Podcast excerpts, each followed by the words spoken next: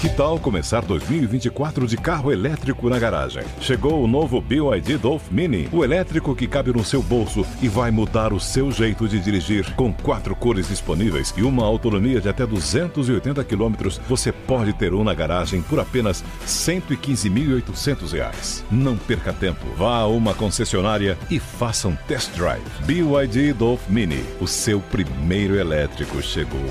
No trânsito, escolha a vida. Jovem Pan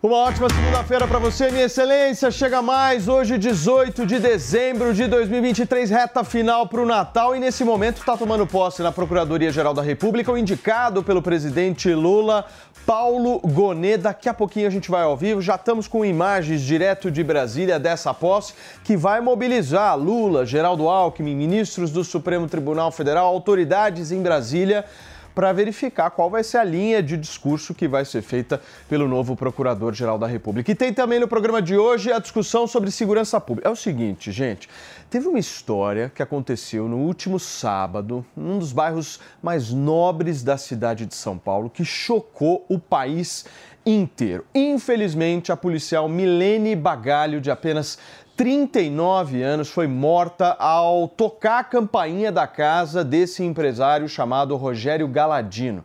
O empresário teria confundido a policial com um assaltante. A policial, o empresário e também um funcionário dele, um vigia ali que trabalhava junto com ele, morreram numa troca de tiros inacreditável. A gente também vai repercutir aqui no programa de hoje a situação do Chile. A população chilena, chilena foi lá e rejeitou uma nova Constituição pela segunda vez em um ano e está mantendo a Carta Magna redigida na ditadura de Augusto Pinochet. Tudo isso e muito mais com Mano Ferreira, hoje convidados mais do que especiais, Wilcinho Pedroso, o nosso Felipe Monteiro, Raquel Galinatti, Nelsinho Kobayashi e a nossa Julinha Luci, direto do Distrito Federal. Vamos começar falando desse caso que está repercutindo demais, viralizado no WhatsApp, todo mundo mandando esse vídeo, porque é realmente uma história chocante, Mano Ferreira. Um homem de roupão abre o portão de uma casa e sai atirando numa policial. O que, que você acha que aconteceu nisso, hein, meu amigo? Primeiro, bom dia, Paulinho. Olha, não é nem um pouco normal. Né? É uma situação assim para é indignante para qualquer cidadão. Que país nós estamos vivendo que um cidadão acha que pode receber a polícia a bala na sua própria casa? O que é isso? Que tipo de medo é, nós estamos vivendo na sociedade a ponto de um, uma abordagem normal? A polícia tocou a campainha, se ele não quisesse é, responder à polícia que ele dissesse, olha, infelizmente eu não vou cooperar, venha um comandado. Ok, estaria no direito dele, mas seria estranho, porque a polícia estava simplesmente investigando um furto que tinha acontecido na rua. Tudo que iam fazer era pedir se ele podia cooperar com imagens das câmeras de segurança da casa para cooperar na elucidação de um Procedimento crime. normal. Absolutamente que é normal. Qualquer cidadão que deseja ver o combate ao crime acontecer com eficiência o instinto natural seria cooperar com o Sim. trabalho da polícia. Afinal, delegada Raquel, foi um pedido de um delegado que estava investigando, inclusive, um crime que tinha acontecido ali no entorno e era importante nessa investigação o acesso às imagens dessa determinada casa. Aí o que, que acontece? O procedimento desse empresário é de simplesmente ser avisado pelo funcionário dele de que estavam eh, fazendo esse pedido. Ele, inclusive, tem acesso às imagens externas da casa que mostram os policiais e diz o seguinte para o funcionário: Isso aí é golpe, isso aí é golpe. Aí ele desce armado com uma arma, se não me engano, de calibre 45, você me corrija se eu estiver errado, delegada, abre o portão e sai atirando. O que, que é isso, doutora? Me explica. É, isso é descontrole, isso é inadmissível, é, é perfeitamente padrão quando em diligências através de ordem de serviço para poder é, buscar elementos do conjunto probatório do crime que tinha ocorrido, que era um furto numa residência ali na vizinhança. A equipe policial e de, de forma descaracterizada, obviamente, nós estamos falando em investigação. Ali buscar elementos para poder dar robustez em todo aquele aparato que é necessário do inquérito policial para a gente poder ter autoria do, do fato e a materialidade delitiva. Ali é, é uma série de erros é, que culminou em tragédia, uma tragédia que infelizmente ceifou a vida de uma excelente policial. Quando a gente fala é, em desculpas esfarrapadas de que havia uma, uma desconfiança de que não eram policiais. O proprietário do imóvel estava praticamente num bunker. Aqui, a, a, o portão ali Baita era, estrutura, é, né? é, era blindado. Proteção. Não abra, não abra a porta. Claro. Agora, abrir a porta e executar sendo um policial ou poderia ser outra pessoa, um vendedor, é inadmissível, é criminoso. Agora, o que a gente fala é: existe uma desconfiança se realmente são policiais à porta? Verifique, ligue para a polícia. Pega o telefone pega- e liga. Exatamente, pega a placa da viatura, fale a respeito do que está ocorrendo.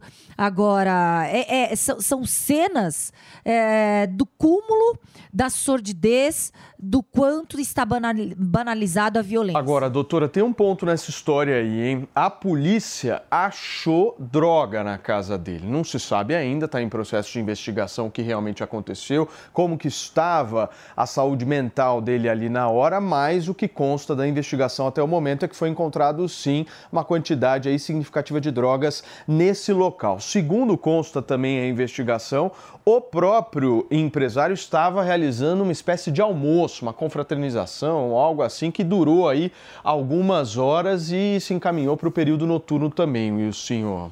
Nós vivemos um processo de uma escalada de violência, não só em São Paulo, né? Você pega Rio de Janeiro, pega Bahia, e São Paulo não é diferente. E as pessoas estão inseguras, porque junto com a escalada de violência, nós estamos no momento da impunidade. Você pegar o exemplo do Rio de Janeiro, daquele rapaz que roubou um celular e fez uma selfie. Ele foi preso, entrou por uma porta e saiu pela outra no mesmo dia. Ou seja, as- o, o bandido, que muitas vezes a sociedade diz, não, isso é, é- isso é, é por conta da sociedade, não é contra a sociedade. Eles estão se sentindo seguros. Eles roubam, entram por uma porta e saem pela outra. Enquanto a justiça não alterar isso, a justiça não ser mais dura, bandido roubar, mesmo que seja um celular, mesmo que seja um relógio, ficar preso, essa escalada de violência não vai diminuir, não vai diminuir. Agora, nesse final de semana, teve um vídeo também que viralizou nas redes sociais de uma galera presa no trânsito ali na Piaçaguera, sentido Guarujá, litoral paulista.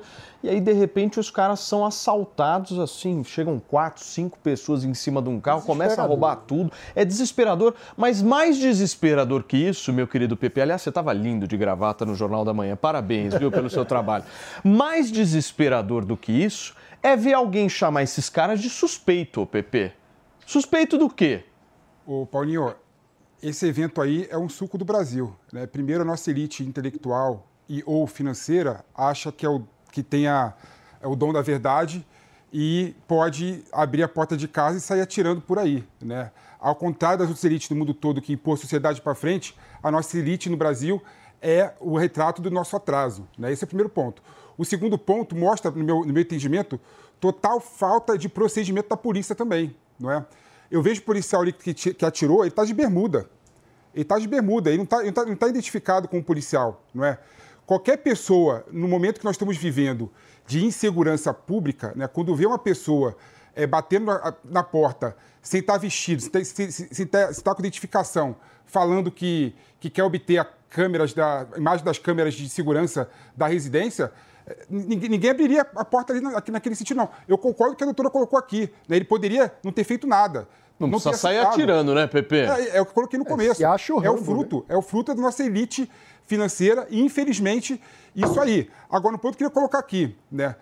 Segurança pública está piorando cada vez mais e nós temos que começar a discutir de forma mais profunda esse assunto.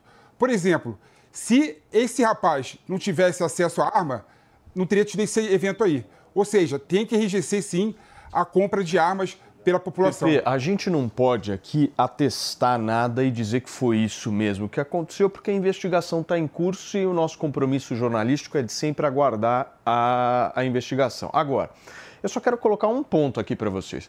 Qual ser humano veste um roupão, Júlia Luci, pega uma arma, abre um portão de roupão, descalço e sai atirando sem estar sob efeitos de algum tipo de substância? Qual ser humano faz uma coisa dessa? um ser humano desesperado, que está com medo da sua casa ser invadida por pessoas que ele não tem a menor ideia de quem são, depois de diversas milhares de histórias que a gente sabe que se repetem pelo Brasil inteiro, em que as casas são invadidas, as pessoas são feitas de refém, são estupradas, depois são assassinadas, sem que as pessoas de dentro de casa tivessem qualquer chance de defesa. Então, me colocando no lugar desse homem, vendo as imagens né, de um carro que chegou à paisana, muito importante esse esclarecimento da delegada. Esse carro que chegou à paisana, policial completamente descaracterizado. Eu também não confiaria em momento nenhum que essa pessoa ia um policial. E a gente não sabe que tipo de conversa que foi feita da polícia com esse homem, se ele não se sentiu intimidado e ele não viu ali como último recurso se proteger e proteger as pessoas que estavam dentro de casa. Então, quantas histórias a gente não ouve né, de cidadãos que se tornam reféns e que são assassinados e que são violentados sem qualquer tipo de defesa? Então, eu acho que chegou um ponto mesmo que as pessoas perceberam que a ideia de não revidar é bastante complicada, porque as pessoas estão morrendo por não revidar.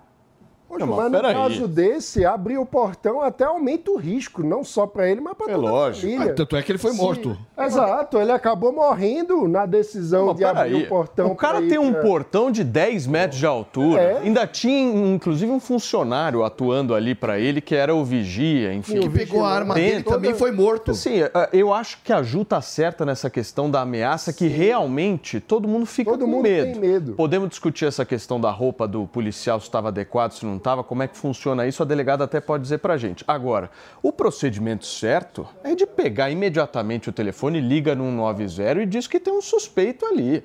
Não de abrir o portão e sair atirando como se, se não houvesse amanhã. Isso não existe, ô Nelsinho. E tem um detalhe aí, Paulinho, que a questão do que foi falado pela polícia. A presunção é de legitimidade, de legalidade. A polícia age de acordo com a lei, tanto que estavam lá a trabalho para investigar um crime que tinha acontecido no dia anterior. Então, a maior presunção é essa, de que a polícia está fazendo o trabalho dela. Se está certo, está errado, está descaracterizado, aí eu não tenho técnica suficiente para falar se a polícia civil, que não é uma polícia ostensiva, ou seja, não é uma polícia que precisa demonstrar farda nem viatura, se ela deveria ou não estar é, com outro tipo de roupa. Mas a- a- a- esse é um detalhe, na verdade, que não faria, não, não é isso que gerou a morte de ninguém.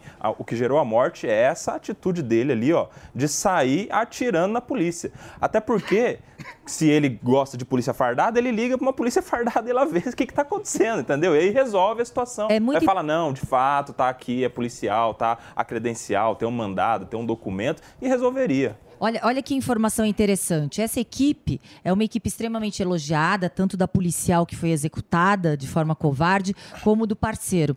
É, a cada 10 latrocínios, oito eram investigados. E ela, inclusive, já se passou por uma paquera virtual de Tinder para conseguir pegar um latrocida é, num shopping center. Então, quando a gente fala na atuação da polícia judiciária, da polícia investigativa, parte-se do pressuposto de que se você for de forma caracterizada, universi- eh, uniformizada, ostensivamente, mostrando já que é uma autoridade policial, que é um agente da polícia, obviamente você afugenta todo, todo o- o- os criminosos, aqueles que estão no entorno. Mas e É, essa questão da roupa? Isso é importante. é, a roupa, a roupa, a polícia, a essência da polícia judiciária é estar a paisana, descaracterizada para investigações. Quando a gente fala em viaturas descaracterizadas, elas são extremamente importantes para a atuação da polícia judiciária. Muitas vezes a gente vê a compra de viaturas caracterizadas por governos que passaram e a prioridade nesse policiamento ostensivo preventivo, que é o que a população tem consciência do que é polícia. Só que a polícia é muito além. São quadrilhas que são desmanteladas, são associações criminosas que são desmanteladas e que se você chega com um adesivo na sua testa mostrando ser um policial, obviamente, essas investigações Oh. irão demorar muito mais. Diferente. Então essa forma, chegar num sábado para investigações, para o, o mapeamento do campo, recognição visiográfica, era todo aquele mapeamento e, e saturação daqueles elementos que vão corroborar para as investigações da identificação da autoria do furto da residência ali no local. Então não existe nada fora do padrão numa atuação de polícia judiciária.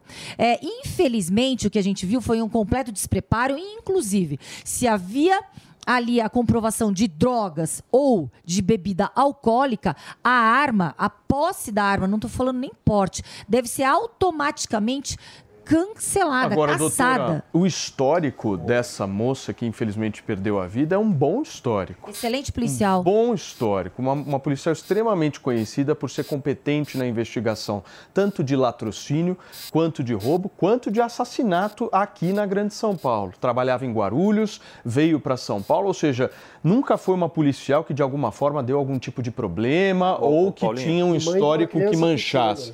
Mãe de uma criança de apenas 5 anos de idade, ou seja, o histórico dela não mostra em nenhum momento que ela cometeu qualquer tipo de ilicitude nesse processo. Exatamente. Ô, Paulinho, Paulo, eu queria falar o seguinte: eu, eu imagino que o fato dos policiais estarem à paisana, sem estarem com uma viatura caracterizada e tal, protege o próprio empresário. Porque a gente está falando da investigação de um crime nas redondezas. Ou seja, se chega uma viatura caracterizada ali na frente de uma Nossa, câmera que vai ceder uma câmera, uma imagem de câmera de segurança, de repente ele fica avisado na vizinhança, entendeu? De repente alguém tem interesse que ele não contribua com as investigações, protege o próprio empresário. Ele vai estar contribuindo com uma investigação, então ele tem que ter sim a proteção do anonimato, a proteção do sigilo, e eu acredito que a, a- a- a polícia descaracter- descaracterizada serviria inclusive para protegê-lo. Se ele estivesse sendo investigado, né? Não, parece- ele está A ajudando questão- uma a que- investigação. Não, a questão é a seguinte, gente, vamos lá, vamos, vamos separar. Eu concordo que foi colocado aqui que a polícia judiciária investigativa tem que trabalhar a paisana, né, para pegar a pessoa que cometeu o crime flagrante. Agora, quando ela se direciona ao cidadão, né, aí eu, eu acho que não. Ela tem que se portar como policial, ela tem que mostrar a identificação como policial. São coisas completamente diferentes. Identificação é fardo ou é, é funcional? Completamente, completamente diferentes, completamente diferentes. Você acha que o policial é policial se ele tiver fardado? É muito mais fácil conseguir uma farda falsa do que um- Fardado- uma funcional fardado- falsa. fardado- falsa. Fardado, fardado é o de menos. né? O que, que é mais difícil, uma funcional falsa ou uma farda Eu falsa? digo, eu digo identificação, Nelson. Se é, se é, é credencial ou se é mandato de. Mas de- de- houve- ser- houve identificação. Ou, ou a camisa, aí você pode escolher o que você quer. Houve o fato, o identificação. fato, o fato é que uma pessoa que chegou num- numa casa vestido bermuda, falando que é polícia, no momento que a insegurança pública está cada vez pior, né? Ah, Pepe, agora Aí você o não. negócio- Você tá Desculpa, querendo Pepe. jogar a culpa, Eu você acho tá que querendo não, jogar a culpa nada. na Eu tô falando- eu tô polícia. falando o seguinte, Você eu tá falando querendo você tá querendo você tá Fala. querendo defender o empresário e por culpa na polícia empresário. porque o cara tá de Eu bermuda, comecei- pelo eu amor de comecei, Deus. Claro, óbvio. Ah, você, óbvio também. você é O da problema- turma o problema- que acha que a sociedade tem que estar desarmada e o bandido armado, porque o bandido é um problema da sociedade. Parabéns, Não é? deu seu like, o senhor. Deu seu like agora Ah, tudo do Pepe, bolsonarista. pelo Parabéns, amor- parabéns, pelo parabéns. amor- pelo O que eu amor de faria é o Deus. seguinte: o que eu faria foi o contrário. Vítima da sociedade somos eu nós falei- que acordamos cedo e trabalha todo dia O que cedo. eu faria é o contrário, senhor. Preste atenção no que eu estou falando. Você quer falar e não está ouvindo o que eu estou falando. Aí não, dá- aí não tem discurso, não tem E é que eu não tem tava debate, falando, você me e não tem- interrompeu. Não tem, não tem conversa, não tem conversa. O que eu estou falando para você é o seguinte: eu acho precário uma pessoa de bermuda chegar na casa de qualquer pessoa. Tocar a campainha e falar, me dá as imagens aí que eu sou policial. Pepe, aí eu vou desculpar. Aí- E aí, Tem que aí, delegada de ou seja, polícia- então foi a culpa, o, tiroteio é culpa da, da- bermuda. Não, aí como delegada de polícia- Aí, como delegada de polícia, eu, eu, vou discordar de você. A câmera é minha até privada, eu tô Peraí, como tá delegada de polícia, então eu vou informar a população. Como delegada de polícia, é perfeitamente cabível, inclusive, investigações a campo, com, com roupa de time de futebol, com, com regata, é, com boné, com chinelo. É obviamente. E não é só na atuação de um cumprimento de mandado de busca e apreensão ou no cumprimento de prisão. Nós estamos falando em investigações. Ali eram essenciais as câmeras no local para reconhecimento, recognição visiográfica e um mapeamento, uma, um exaurimento ali do campo. Então, nas investigações de polícia judiciária, sim, é completamente padrão estar de forma descaracterizada, inclusive Mas uma chinelo, Peraí, Abordagem cidadão. peraí, só um minuto. Ju, Abordagem do você. cidadão. Eu acho importante o esclarecimento da delegada, ela é operadora do direito, né? ela tem todo o domínio né, da- do, do direito penal brasileiro, passou num concurso para isso, é especializada em segurança pública. No entanto, o cidadão que não se ocupa de trabalhar na área da segurança pública, ele vai agir ali como uma pessoa que quer, em primeiro lugar, proteger a própria vida, a vida dos seus e da sua propriedade. Então, que claro que a Polícia Civil pode sim atuar de forma descaracterizada, sim, mas o fato é que deveria haver uma aparência né, de, de maior segurança para essa pessoa de que ali se tratava de uma abordagem policial, afinal de contas, inclusive, era um sábado. Então, você imagina um cidadão, trabalha a semana inteira, está em casa ali querendo dar uma relaxada, dar uma descansada, e de repente chega um carro qualquer, com uma pessoa qualquer, de bermuda e fala: Eu quero, entrar", sei lá o que se falou. Detalhe. A gente está falando aqui, presumindo muita coisa, mas sem ter acesso a exatamente o que foi dito. Mas o fato é que a abordagem levou uma desconfiança dessa pessoa, que eu concordo, eu não teria agido como eu. Mas será que, como ele, será que não passou na cabeça dele que existia gente que estava na frente da casa, existia gente que estava por trás da casa, e de repente ele já combinou com o vigilante dele que a, a proteção da parte externa tinha que ter sido vigilante, ele tinha que cuidar da parte da frente? Eu não sei. E não ligou para a polícia, pô. Não, mas Essa é a não adianta questão. ligar. Gente, que mundo que vocês vivem? Quanto tempo que a No polícia mundo que se tiver algum crime, eu ligo para a polícia. fez? É assim. Quanto tempo que a polícia demora para chegar e fazer a Aí não liga, Luz. Ô, Mas Ju, é, eu vivo num mundo em que até, inclusive, vi- um vizinho pede pro outro É. ajuda para ver a Vizinhança de solidária, segurança. Tem que separar, tem que Aliás, separar. nessa a região existe. A região dos Tem que jardins separar é os bem, é Exato. bem... O, problema... o fato de alguém tocar a campainha de alguém e pedir câmera já é motivo para o outro sair atirando. E um fato, muito, é, um fato muito Não, não, não. importante. O que, o que um me fato impressiona é que estão querendo colocar a culpa na polícia. Quem tá querendo colocar a culpa na polícia, colocar a Olha, um fato relevante que não foi falado cara. aqui. Que isso, O cara? fato Agora, relevante o- que o- não o- foi falado aqui é que a outras casas já tinham sido abordadas e entre- entregue o monitoramento de câmera e de vigilância. Ou seja, claro que existe grupo de WhatsApp entre a vizinhança, claro que existe uma comunicação prévia. Então não era a primeira casa ali na vizinhança a ser ali abordada para entregar o Doutora, material. Se tem uma associação de bairro que funciona, e eu conheço bem, chama-se Ami Jardins. A Ami Jardins é responsável justamente por essa localidade da Rua Venezuela em que aconteceu todo esse fato.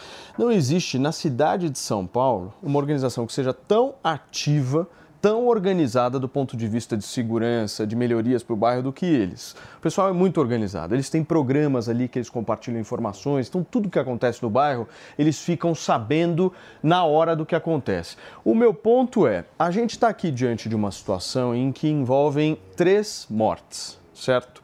Um funcionário, uma policial e um empresário. Dessas três mortes, se a gente analisar o histórico da policial, olhando do ponto de vista de histórico, é um histórico ilibado. O funcionário acabou morrendo no meio do processo porque tentou de alguma forma defender o patrão.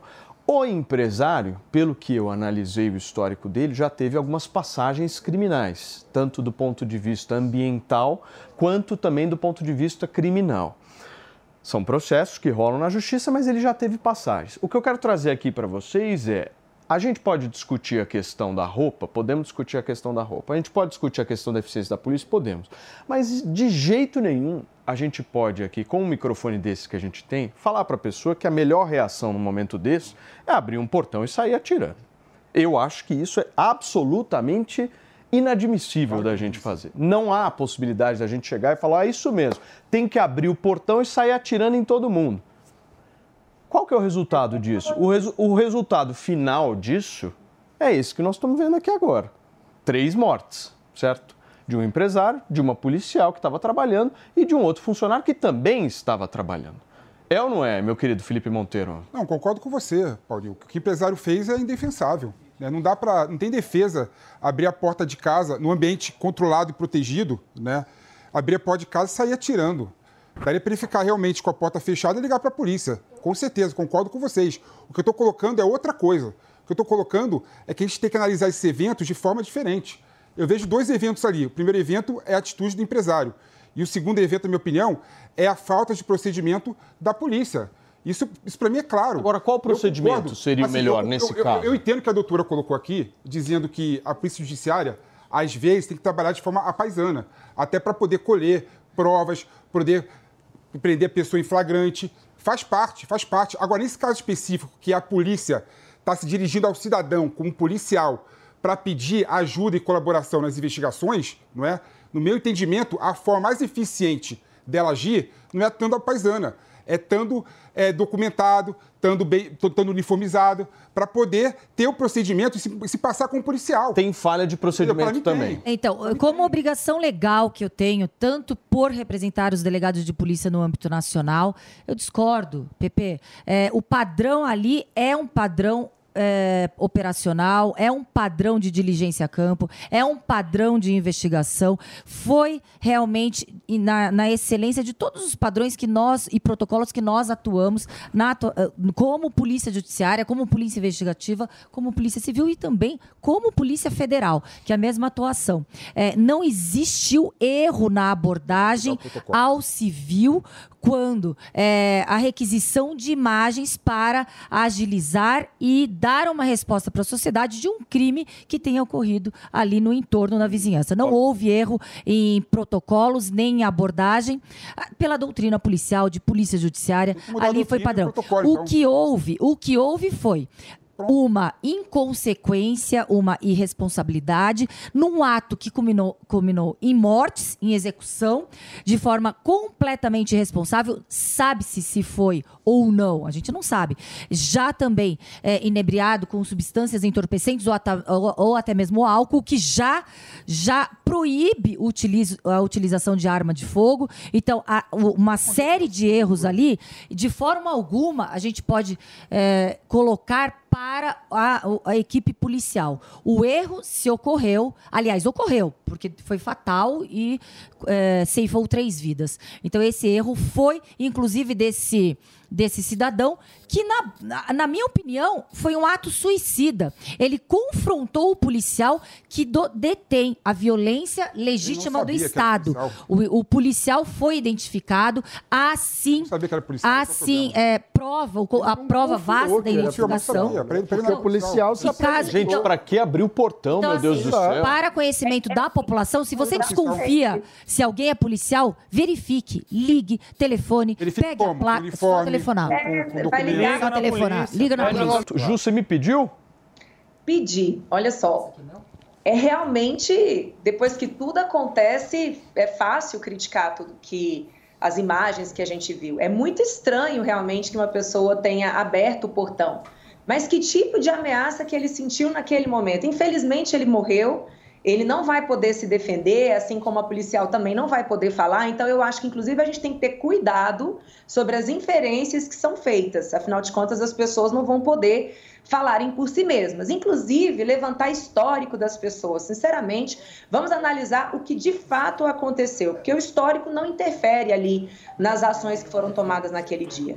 Sim, levantar o portão foi um erro. Sim, agora o que fez esse homem chegar a essa atitude? Ô, Júlia, é, só para uma primeira informação, o histórico ah, pregresso criminoso interfere sim até no cômputo da pena. E, inclusive, só um minutinho, Pepe, inclusive, na avaliação se era assim possível ou não ele ter a posse de arma. Porque se ele responde ou se ele está no prazo. Ele tem armas cadastradas, né? Exatamente. Se impede ali eh, alguém que seja egresso ou que tenha respondido de forma eh, atos criminosos, existe uma vedação expressa no Estatuto de Desarmamento a possibilidade de posse ou porte de arma. Então tudo isso tem que ser investigado. de- A arma dele era legal? Alguém teve cuidado de descobrir isso? Se a arma dele era legal? O crime foi agora, né? Então tudo está sendo Não, a- a- investigado. o que- o que o me crime está sendo investigado. O que me incomoda, na verdade, em relação à vida pregressa dele, é, é documentado e objetivo. é inferir que ele estava drogado, que ele estava Pois é. com álcool na cabeça. Esse tipo de afirmação, para mim, nesse caso específico, não dá, não né? dá para a gente inferir isso. Desculpa, que dá para gente inferir que uma pessoa, de forma completamente reprovável, saiu da, ca- da- da casa tirando em, policiais. Agora, se ele tiver utilizado algum tipo É de substância, É, obviamente mas não dá é um outro enquadramento, tava. né? Não dá pra falar que ele estava.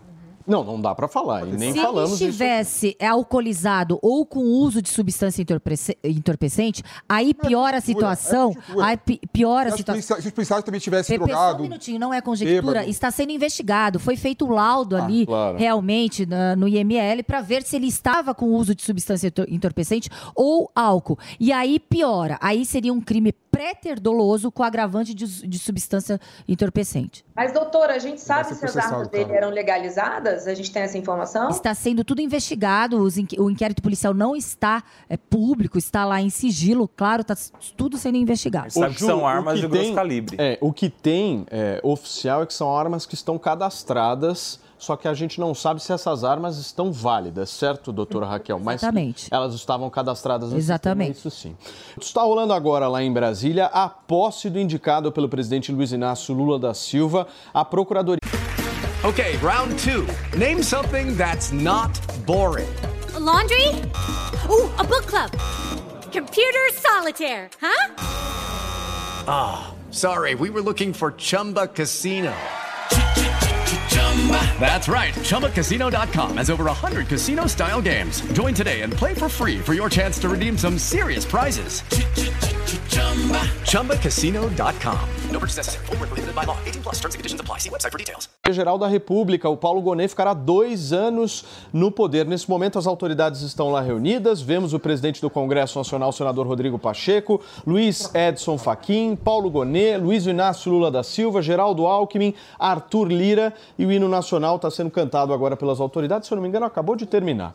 A gente vai ouvir um pouco, começar a ouvir essa cerimônia que mobiliza Brasília nesse momento.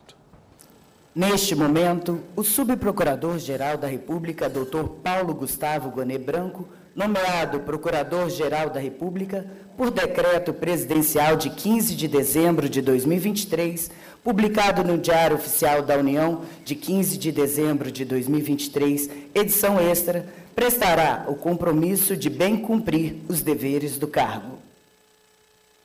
Nesse momento, o Procurador-Geral da República, o novo Procurador-Geral da República, Paulo Gonet, vai fazer o uso da palavra. fielmente os deveres e as atribui- atribuições inerentes ao cargo de Procurador-Geral da República, defender a Constituição, a ordem jurídica e o regime democrático.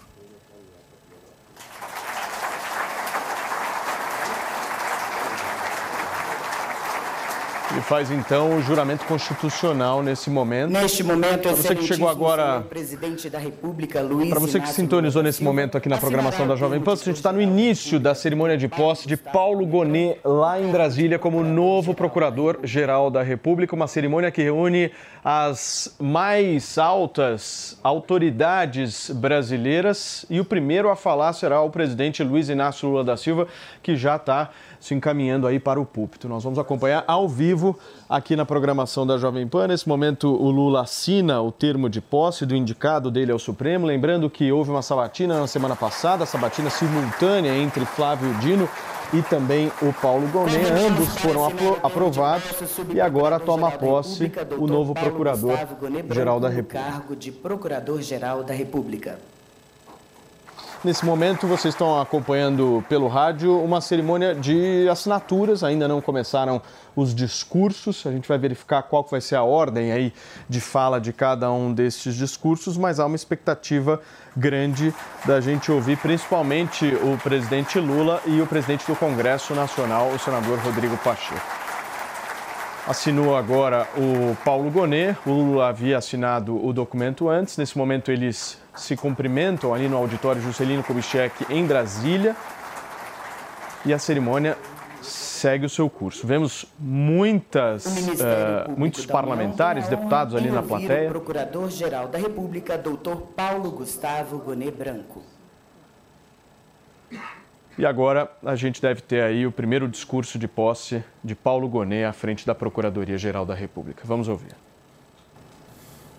Excelentíssimo senhor presidente da República, Luiz Inácio Lula da Silva, Excelentíssimo senhor vice-presidente da República, Geraldo Alckmin, Excelentíssimo senhor presidente do Congresso Nacional, senador Rodrigo Pacheco, Excelentíssimo senhor presidente da Câmara dos Deputados, deputado Arthur Lira, Excelentíssimo senhor vice-presidente do Supremo Tribunal Federal, ministro Edson Fachin, Excelentíssima senhora vice-presidente do Conselho Superior do Ministério Público Federal, minha antecessora imediata, minha querida doutora Eliseta Ramos, excelentíssimo senhor governador do Distrito Federal, governador Ibanez Rocha.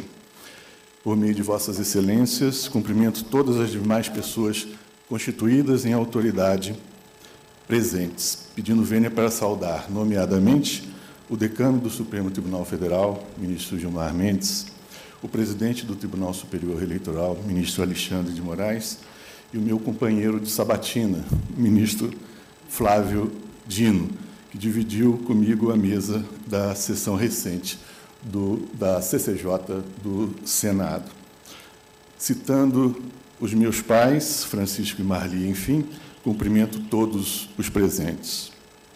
Eu gostaria de expressar prontamente o meu reconhecimento ao senhor presidente da República, Luiz Inácio Lula da Silva, pela honra com que me distinguiu, nomeando-me para o cargo que assumo.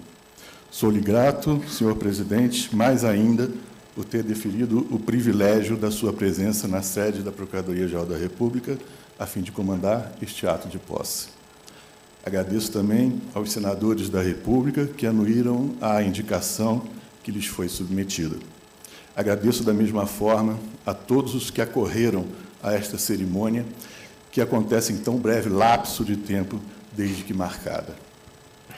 Não posso deixar de expressar a minha mais funda gratidão a meus venerandos pais, minha mulher Flávia, meus filhos Pedro, Fê, tá Maria aí? Tereza, João e José, aqui presentes com os meus demais familiares. A eles devo o que melhor posso oferecer de mim mesmo no cargo que assumo. É também a eles, nas gerações que representam, a que me remonto, quando penso nas imensas responsabilidades que a chefia do Ministério Público da União implica.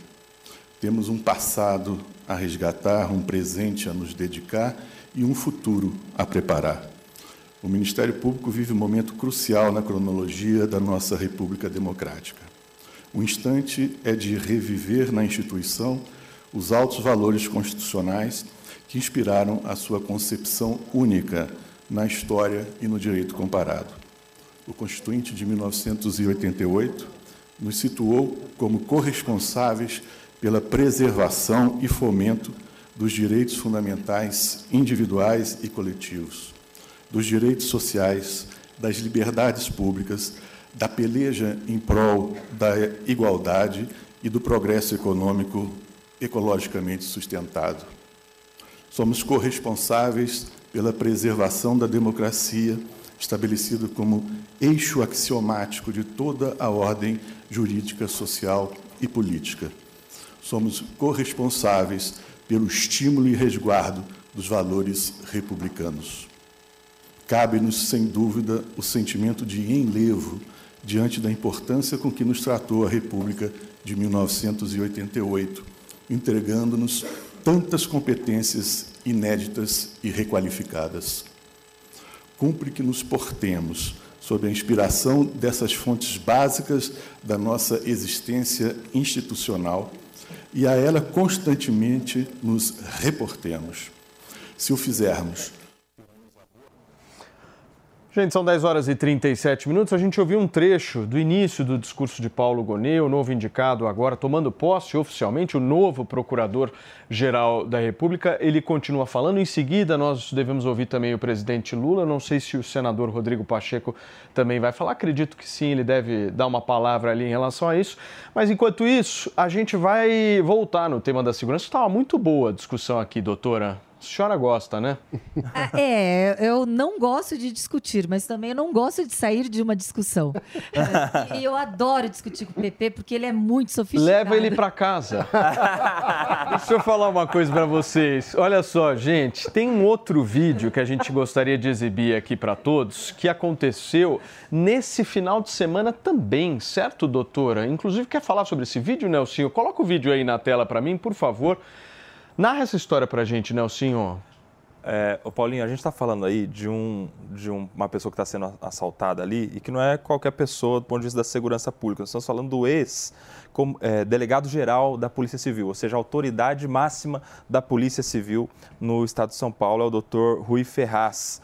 Certamente aquela- aqueles esses bandidos não sabiam que, que ele tá- que eles estavam diante de uma autoridade policial, porque senão certamente eles teriam disparado. Foi na Praia Grande, não Na foi? foi na Praia Grande, exatamente. E é uma imagem simbólica, né? Uma imagem simbólica porque estava mostrando para a sociedade o seguinte: olha só, se a maior autoridade da Polícia Civil é vítima de, da criminalidade, imagina nós, todos cidadãos comuns, meros mortais. Essa é a nossa realidade, aumento da criminalidade. Daqui a pouquinho a gente vai repercutir esse caso, mas antes deixa eu voltar para Brasília, porque o procurador continua fazendo o seu discurso e a gente ouve aqui na Jovem Pan. e alento. Esses que tantas vezes estão invisivelmente ao nosso lado, nas paisagens do cotidiano, são os que mais reclamam o dever de agir. Respeitar a dignidade do outro é lhe reconhecer autonomia, liberdade de elaborar e de realizar os seus próprios projetos de vida. É, contudo, também cobra- cobrar-lhes a responsabilidade pelos seus atos e omissões que infringam os deveres legais eh, para com todos os semelhantes e para com a coletividade. Não há respeito pleno da dignidade sem que também reconheçamos a responsabilidade de cada qual pelos atos que praticam ou que omitem. A nós do Ministério Público, espera-se que atuemos firmemente na cobrança dessas responsabilidades, na investigação dos fatos que importem falta a esses compromissos, em busca de punição e reparação justas. Daí o nosso dever indeclinável de combater a corrupção, as organizações criminosas, os atos que perturbam a indispensável segurança na vida das relações. Daí a nossa pertinaz e radical oposição aos que se dedicam a destruir os projetos vitais de convivência pacífica e democrática. Daí a nossa terminante rejeição à leviandade na gestão dos bens comuns de todos os cidadãos. No zelo pelo cumprimento dessa tarefa primordial, haveremos de ser os primeiros a mostrar o nosso compromisso com os direitos de dignidade de todos, mesmo do mais censurável malfeitor.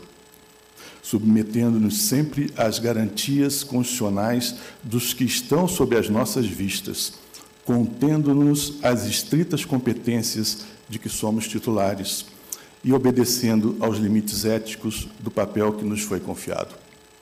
A atuação do Ministério Público é, assim, particularmente exigente para os seus membros e, para o seu melhor desempenho, é de se esperar o reconhecimento prático do seu labor medido em retribuição proporcional ao que se lhes demanda.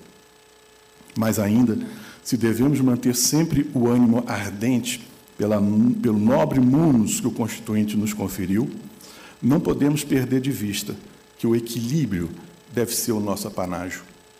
Toda a ordem jurídica, afinal, visa ao balanço satisfatório de forças, interesses e direitos. Esse equilíbrio se obtém a partir de ações consequentes e acisadas, se todos somos, por decisão constitucional, independentes no exercício das nossas funções, formamos também, em virtude do desenho constitucional que nos define, uma unidade. Daí ser imperioso o bom funcionamento dos órgãos de coordenação e disciplina, para que a independência desatenta da unidade não resulte em momentos de cacofonia institucional desmerecedores da nossa vocação superior. Nesse plano, como Ulisses no Mar das Sereias, sedutoras e capciosas, devemos estar aferrolhados a um mastro forte, no nosso caso, o dos princípios constitucionais diretores do nosso atuar e do nosso destino. No nosso agir técnico, não buscamos palco nem holofote. mas com destemor, havemos de ser fiéis e completos ao que nos delega o Constituinte e nos outorga o legislador democrático. Devemos ser inabaláveis diante dos ataques dos interesses contrariados e constantes diante da efervescência das opiniões ligeiras. Devemos, sobretudo, ter a audácia de sermos bons e justos e corretos. É isso o que impetro para mim e para todo o Ministério Público, ao Deus da paz, à Mãe do próprio Deus, com a dedicação a essas causas dos meus melhores esforços no desempenho do cargo em que fui investido. Muito obrigado. Muito bem, gente. Nós ouvimos então o primeiro discurso aí da manhã do novo Procurador-Geral da República, Paulo Gonet. Ele cumprimenta tanto Luiz Edson Fachin quanto Rodrigo Pacheco e agora o cumprimento dele a quem o indicou, o presidente Luiz Inácio Lula da Silva, que conversa ali no pé do ouvido com Paulo Gonet. Geraldo Alckmin também presente ali nessa mesa. Vamos trazer para repercussão aqui esse discurso. Como é que vocês viram essa primeira fala? Começa você, doutora. Aliás, vamos tentar facilitar um pouco para a nossa audiência. O que faz um procurador-geral da República, delegado? Explica para gente. Ele comanda o Ministério Público Federal. É, ele está lá na atuação diretamente com o Supremo Tribunal Federal em temáticas é, de repercussão nacional. Foi um discurso republicano, foi um discurso que se espera de um chefe de uma instituição. Nesse momento, o presidente Lula começa o seu discurso e a gente acompanha ao vivo aqui na Jovem Pan. quatro discursos nesse plenário. Eu já fiz discurso na posse do Cláudio Fonteles, já fiz dois discursos nas duas posses do Antônio Fernandes, já fiz discurso na posse do Gurgel, e eu agora, doutor Paulo, pretendo não fazer discurso. Eu estou um pouco emocionado de voltar a essa casa. Certamente vocês sabem por quê. Eu fui deputado constituinte. Eu vi a luta que foi feita, muitas vezes sob orientação de um homem que é símbolo dessa casa aqui, chamado Sepúlveda Pertence, para que a gente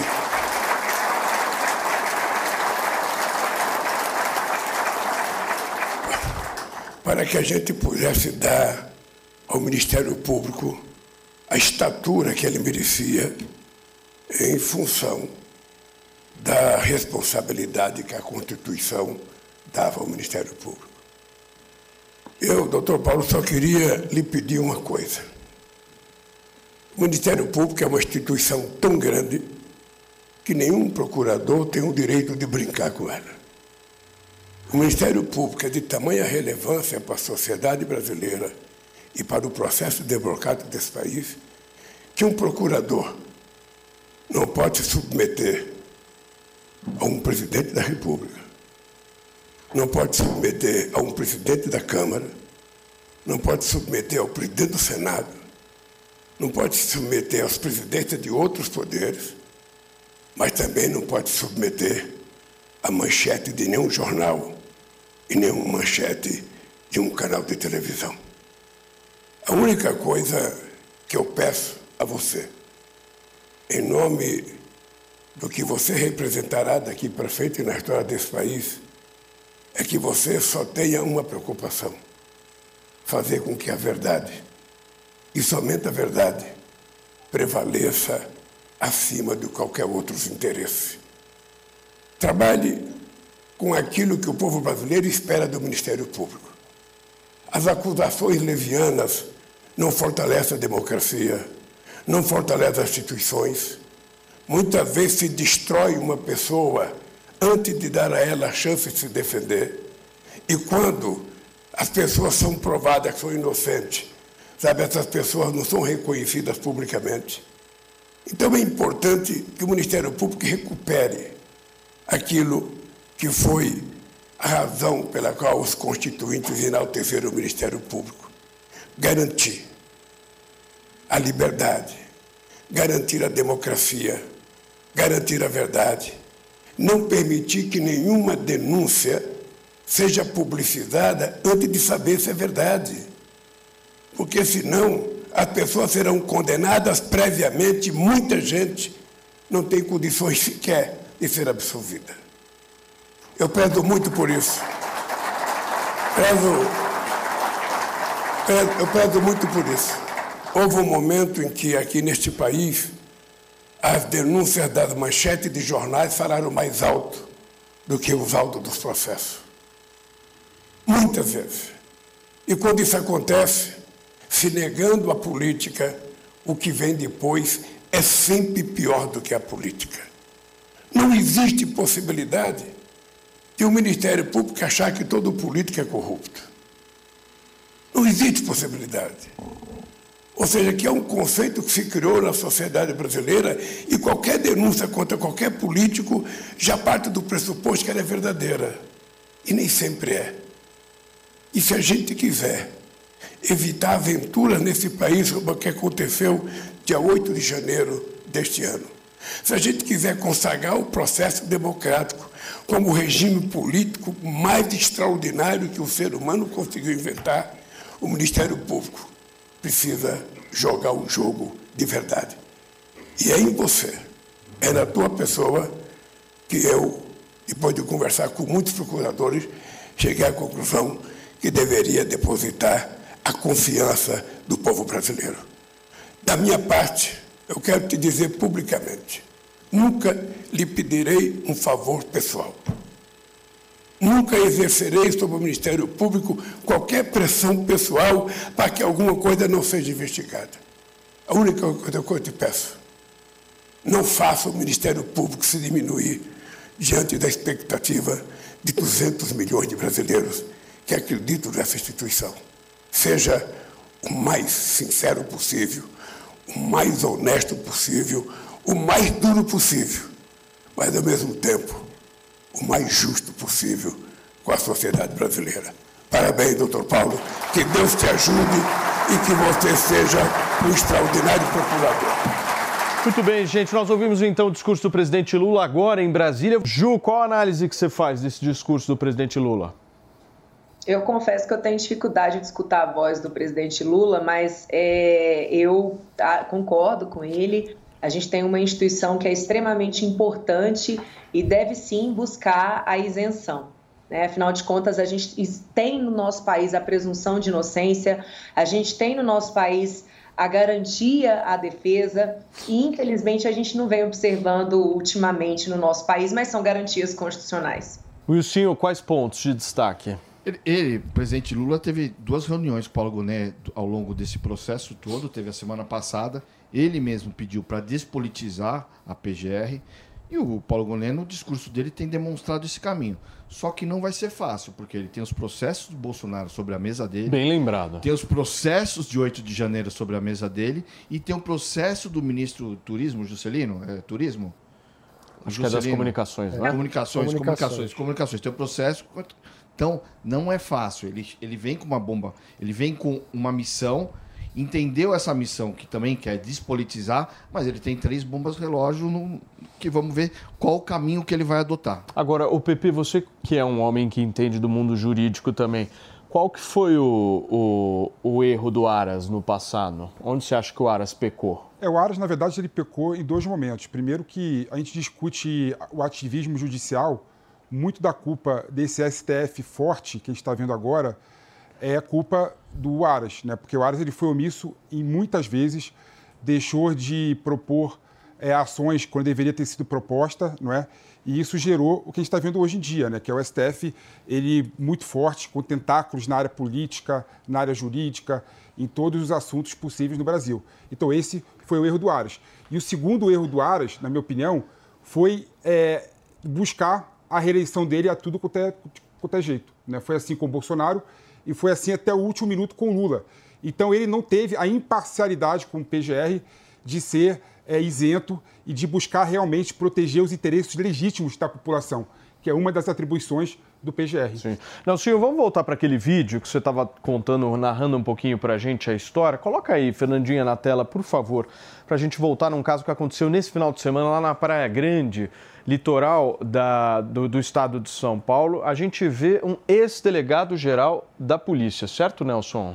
Certo, e- ex-delegado geral. O delegado geral é a autoridade máxima da Polícia Civil, né? Ele estava até a última gestão, ou seja, ele é o imediato antecessor do atual delegado geral. E veja só que frieza que tem que ser ali estar diante de um bandido que o aponta a arma, Paulinho. Bem no, começo, no comecinho da imagem aí, para quem está no rádio, o bandido tá pegando a moto dele, tá com uma arma apontada para a cara dele, ele levanta as mãos, tá falando não, tá po- pode pegar, imagino eu, né? Mas tá Tem tá dois, né? Que, que Não não tem vai- dois ali? Dois. Dois bandidos e tá ele e uma mulher, imagino que seja companheira, né? Imagino esposa que seja dele. esposa, esposa dele, e ele ali, sangue frio, fez o que deve se fazer, que é não reagir em uma circunstância como essa. Agora- mesmo sendo um policial. Você trabalhou, né? Eu trabalhei com, com o delegado Rui, ele foi, ele foi o delegado geral quando eu participei do, do governo do estado. Ele é um delegado experiente, tem boa relação, inclusive, com o ministro Alexandre de Moraes, sucedeu o, o delegado anterior, Youssef. Ele ali, você vê que visivelmente ele quer se livrar da situação, né? Quer se livrar da, da situação. Como qualquer um faria, Como né? qualquer um faria, não reagiu, tirou tudo, deu, deu as correntes, a hora que deixou o cara tirar a, outra corrente. E é assim que num caso desse a gente deve agir. Que a gente deve agir. Mas volto a falar, é impunidade. É impunidade. Praia Grande, à luz do dia, eh, com pessoas passando, câmeras em todo quanto é lugar, porque antigamente bandido tinha muito medo de câmera. Hoje não- nem câmera tá, porque todos os prédios têm câmeras externas, que é onde a polícia pode, inclusive, faz parte da investigação para colher imagens e chegar nos, nos- nos bandidos. Mas a situação de impunidade está causando essa escalada de violência. Não, e nesse porque a tá polícia, forte, hein? nós temos, a- principalmente em São Paulo, nós temos a, a- a melhor polícia do, eh, do Brasil. É. É. aqui em São Paulo, a PM, a civil, a, a investigativa. Então não é, É. eh, questão só de segurança pública, é questão judiciária pela impunidade. Agora, nesse final de semana, nós tivemos vários casos que a gente está relatando aqui para vocês, mas desde o início de dezembro, aí, ao que me parece, deu uma crescida significativa aí desses casos acontecendo com comum no pessoas que, de alguma forma, têm uma repercussão, né? Agora, eu queria trazer um tema para a gente discutir, que é o seguinte. Como é que vocês acham que o Estado, e aí de Estado que eu me refiro é poder público no geral, seja as prefeituras, os governos de Estado, a própria presidência da República, como é que os caras vão sentar na mesa para discutir o tema dos justiceiros? Porque isso aí está crescendo, delegada. Eu estou vendo as pessoas absolutamente amarradas, sem saber o que fazer e partindo para a iniciativa própria, como por exemplo a gente relatou desse empresário que saiu atirando. Como é que o Estado vai lidar com os justiceiros? Paulo, antes de entrar nessa temática, eu gostaria também de falar que o Dr. Rui Ferraz Fontes é uma das maiores autoridades no combate ao crime organizado, especificamente ao PCC. Já reagiu em situações bem sucedidas, eh, neutralizando o criminoso.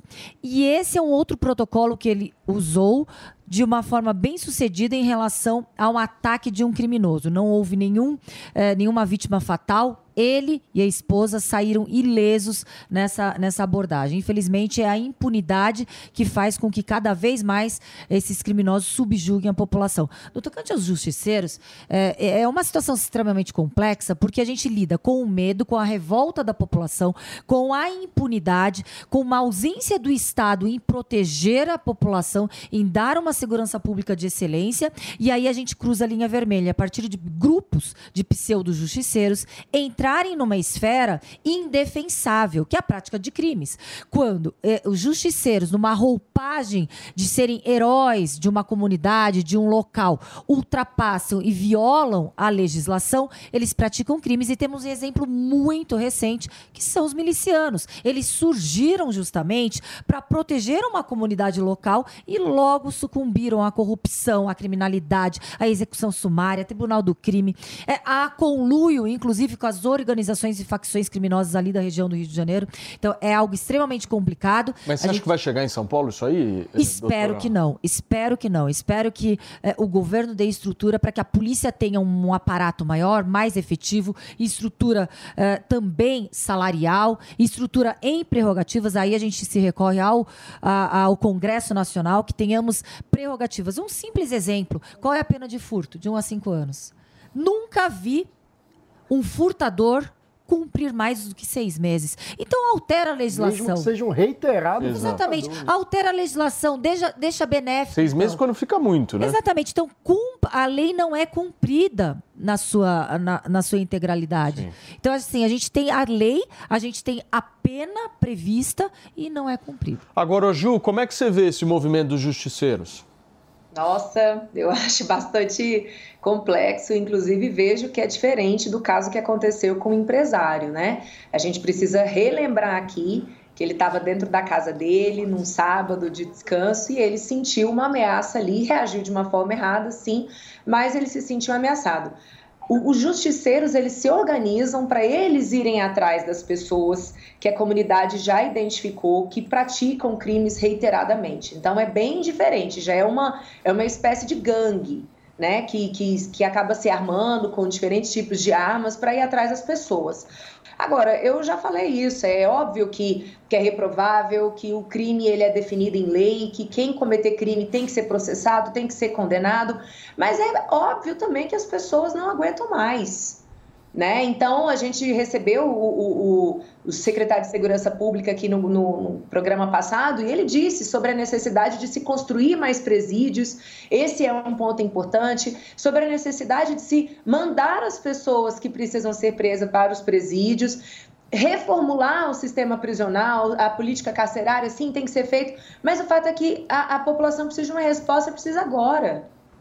Entende? Então, o diagnóstico ele tem que ser feito com frieza. A gente também não pode impedir que as discussões sejam feitas repetindo velhos mantras, sem que esses mantras sejam analisados na frieza dos números. E eu percebo isso em todas as esferas. Eh, Tem algumas questões que são repetidas na cabeça dos brasileiros e a gente sequer pode questionar. Né? É, então eu acho que precisa ser questionado e a gente precisa tratar o bandido como bandido, sem passar pano, sem passar a mão na cabeça. Mano Ferreira. Pois é, eu acho que a gente está vivendo um, um aumento do sentimento de impunidade que tem várias dimensões. Primeiro, o crime cotidiano, que é, como a gente está falando, o furtador reiterado, reincidente, que comete é, diversas vezes o crime, não é punido, passa dois dias na delegacia e, e é solto. Ou seja, With the Lucky Land slots, you can get lucky just about anywhere. This is your captain speaking. Uh, we've got clear runway and the weather's fine, but we're just going to circle up here a while and uh, get lucky. No, no, nothing like that. It's just these cash prizes add up quick. So I suggest you sit back, keep your tray table upright, and start getting lucky. Play for free at LuckyLandSlots.com. Are you feeling lucky? No purchase necessary. Void where prohibited by law. 18 plus terms and conditions apply. See website for details.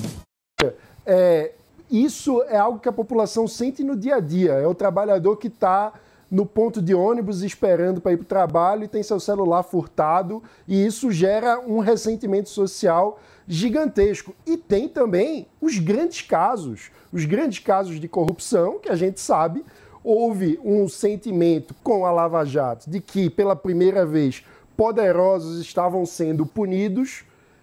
Isso tudo foi desfeito, toda aquela corrupção que aconteceu, ninguém está mais preso por aquilo. Isso também amplia esse sentimento de impunidade e eu sinto que as instituições brasileiras ainda não encontraram, eh, não fizeram a depuração devida para entender como passar para a população o sentimento de que ninguém pode estar acima da lei. E aí, fazendo um gancho com o discurso do presidente Lula que a gente assistiu, ele criticou, por exemplo, o uso da mídia, o uso do noticiário para eh, dar respaldo a operações do Ministério Público. Mas é, é difícil falar sobre isso num contexto em que a contraprova que a gente tem é que os casos que investigaram poderosos e não ganharam as manchetes nunca deram em nada. Então, como que. Nunca é muito tempo, mano.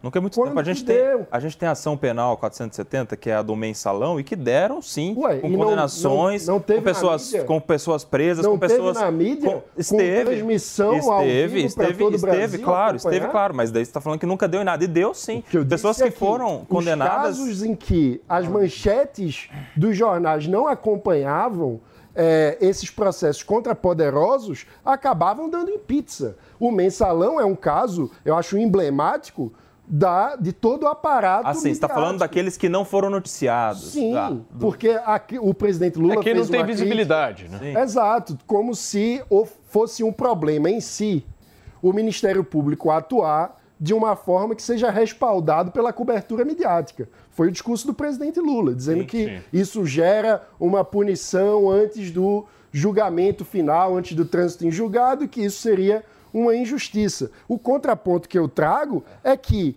os casos que envolvem investigação de poderosos e não tem o acompanhamento eh, midiático, como teve o mensalão, como teve a Lava Jato, acabaram dando em pizza. Então, o meu ponto é como que as instituições podem lidar com esse tipo de situação para prevenir a interferência política que leva os casos a darem pizza. Eu, eu diria que as instituições brasileiras não, não apresentaram ainda essa resposta à população. Sim. E que essa ausência de respostas aumenta o sentimento de impunidade e dificulta a legitimidade que o Estado brasileiro possui diante da população. Delegada, para a gente fechar essa discussão sobre dois temas, eu queria um pouco da tua opinião. A câmera corporal dos policiais, se você acha que isso é positivo, e eu quero entender também esse novo aplicativo que o governo federal está lançando para auxiliar nos celulares roubados, né? Você vai lá, cadastra o celular de uma pessoa da sua confiança e imediatamente, se você for assaltado, vai bloquear todos os dados de redes sociais, de contas bancárias, enfim, como é que é isso? Explica pra gente. É, vamos no mais fácil, que é no aparato novo de tecnologia para ampliar ali a atuação é, e coibir a prática criminosa, atuação policial e investigativa e coibir a prática criminosa, claro que é extremamente positivo. É Um mecanismo, uma tecnologia para que assim auxilie a polícia. No tocante à câmera, aos, é, nos policiais, o que a gente tem visto na polícia militar, eu, eu acredito que é uma forma de você dar é, a resposta para a bandidagem que o policial está sendo monitorado. Por quê? Porque se tivéssemos o contingente completo de policiais, se tiver, não tivéssemos déficit de policiais, tivéssemos coletes balísticos adequados, tivéssemos armamentos adequados, tivéssemos viaturas de ponta, tivemos, tivéssemos salários adequados, câmera, você coloca até na orelha, na nuca e na testa. Então, quando você opta por investir num aparato que não necessariamente a- a- é, auxiliará no combate ao crime, e sim dando uma resposta para a bandidagem, que o policial parte do pressuposto que ele possa estar cometendo um excesso ou possa não estar indo de acordo com a sua prerrogativa e atribuição, é essa resposta que se dá para a bandidagem e para e e a população. Agora, eu concordo com todo o mecanismo que auxilia as investigações. Concordo com câmera na orelha, na testa e na nuca do policial. Mas se antes tivéssemos salários adequados, policiais contratados de forma efetiva, eh, mecanismos, tecnologia, aparato policial, aí a gente fala no mundo da excelência. Pepe, para fechar, rapidinho. A, a câmera, por exemplo, tem estudos técnicos que mostram que foi uma boa coisa, uma boa política pública. Né? A letalidade policial diminuiu 80%. Ou seja, é bom. Aí as pessoas argumentam, as pessoas argumentam, não, é, diminuiu porque o policial deixou de agir. Não, porque a ocorrência aumentou. Ou seja, aumentou a ocorrência e diminuiu morte com ações relacionadas com as polícias. Ou seja, é uma boa política pública que tem que ser implementada no Brasil todo. A gente vai falar sobre esse tempo maluco agora e preparem-se para mais calor. Afinal de contas, nós estamos com a nossa Camila Yunes quase derretendo no sol aqui em São Paulo. Veja só, está derretendo, começando pelo cabelo. Certo, Cá? E eu quero entender o seguinte, minha amiga, pelo que a gente entendeu, essa onda de calor vai continuar até pelo menos a próxima quarta-feira, é isso? Explica pra gente. Exatamente, Paulo. Muito bom dia para você, para toda a bancada do Morning Show. Bastante calor, a gente está quase derretendo. Estamos aqui próximo ao Parque do Ibirapuera, ponto turístico da capital paulista, e por aqui o termômetro batendo na casa dos 33 graus. Então está bastante quente, aquele sol bem ardido. Mas a notícia boa é que essa onda de calor que a gente já está vivendo, ela está diminuindo. O pico dela foi no final de semana. Aqui em São Paulo fez bastante calor também no final de semana, em boa parte da região centro-sul do país, porque a gente tem uma massa de ar seca né, em boa parte do país e é isso que está impedindo a formação de nuvens, né, de instabilidades, impedindo a umidade. Mas, como você bem falou, tem data para acabar ali por volta do dia 30, dá uma dia 20, perdão, dá uma amenizada. Mas a gente lembra que dia 22 começa o verão e verão é quente aqui no Brasil. A expectativa é de que esse verão seja de temperaturas mais elevadas, até em função das mudanças climáticas. E aqui na região sudeste não vai ser diferente. Então a gente ainda tem essa semana uma semana mais quente, né, com temperaturas elevadas, mas temos também possibilidade de chuva, inclusive aqui na cidade de São Paulo, na região sudeste. A gente pode ter hoje o aumento dessas instabilidades e pode ser que ocorra chuva mas teremos essas temperaturas bastante elevadas em boa parte da região sudeste do país, centro-oeste, nordeste também. Em Teresina a gente tem aí o termômetro batendo na casa dos 36 graus, lá também, né, é sempre muito quente. Cuiabá, Hoje a gente deve ter máxima de 40 graus, então a expectativa é de que nesses próximos dias a gente tenha temperaturas elevadas. Mas a diferença, a gente tem uma região ali que tem uma diferença, porque no sul a expectativa é da chegada de uma frente fria a partir desta segunda-feira, né? A primavera vai se despedindo, última segunda-feira de primavera e vem uma frente fria na região sul. Essa frente fria ela vai provocar bastante chuva em Porto Alegre, no Rio Grande do Sul e também em Santa Catarina. Inclusive, para a capital gaúcha, a expectativa é de que deva chover entre 20 e 50 milímetros. Então, é bastante chuva e não só chuva, mas rajadas de vento muito fortes, variando aí entre 70 e 90 quilômetros por hora. Então, isso é o que a gente deve ter aí para esses próximos dias e também bastante calor, falando aqui da cidade de São Paulo. Estou vendo o pessoal aqui todo fresquinho, de short, de blusa, indo se refrescar aqui no Ibirapuera. A gente está passando calor aqui, eu e o nosso repórter cinematográfico, Guilherme Cassiano. Muito bem, minha amiga, obrigado. Camila Yunis trazendo para a gente um pouquinho dessa onda de calor que, ao que tudo indica, vai continuar para valer. Seba, deixa eu te agradecer pela sua participação e eu queria só que você trouxesse uma informação importante. Já bateu mais de meio milhão de assinaturas é, Exatamente, movimento? meio é milhão. Então, nós queremos crer que o público brasileiro vai se conectar e quero convidar todo mundo. Como é que faz para entrar é, lá? Parcelosim.com.br e o meu Instagram é sou eu Sebastian, seja você também corresponsável por toda essa trajetória. Eu agradeço enormemente a todo o povo brasileiro pelo crédito que me deram e faço votos que juntos nós continuaremos mantendo os nossos direitos garantidos. Parcelo sim. Obrigado, Seba. Um abração para você.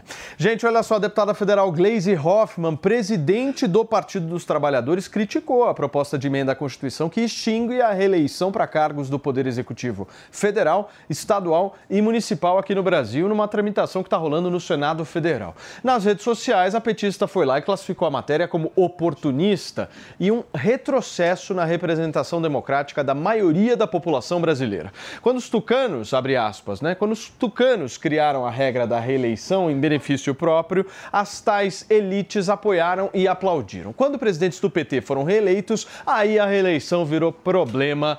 Fecha aspas, foi o que disse a presidente do Partido dos Trabalhadores, Gleisi Hoffmann. Não faça esta cara, Júlia Luci. ah, é... narizinho, né? Sempre tão criativa.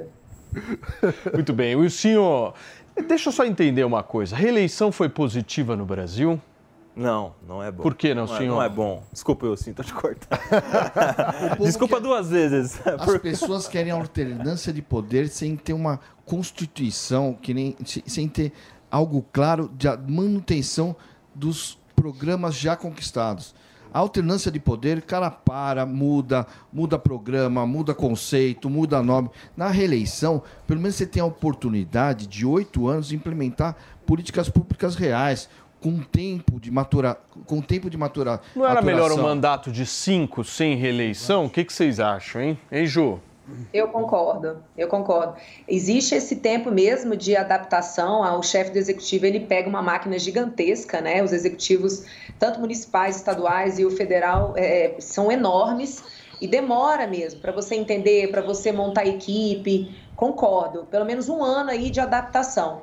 Mas a, a possibilidade de achar que a reeleição é o que garante a possibilidade de implementar política pública é, real e boa, não. São, são, são conexões que a gente não pode afirmar. Muito pelo contrário.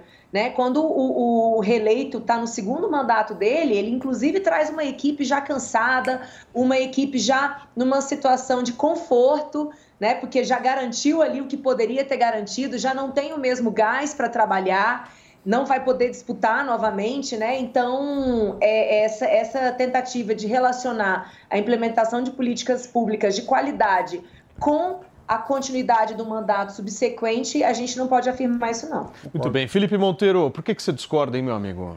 Não, eu concordo com, a- com ela na, na Não, com a Ju você concorda sempre. É engraçado isso, Não, o ponto não é mais a Ju. discordo, eu só discordo da, da- Só discorda de mim. É. Não, é, é, é impressionante a argumentação do Wilsinho, porque ele fala que ele defende a, a, a reeleição sob o aspecto de que as políticas públicas vão ser continuidade, continu, é, vão ter continuidade. Ou seja, isso é um erro.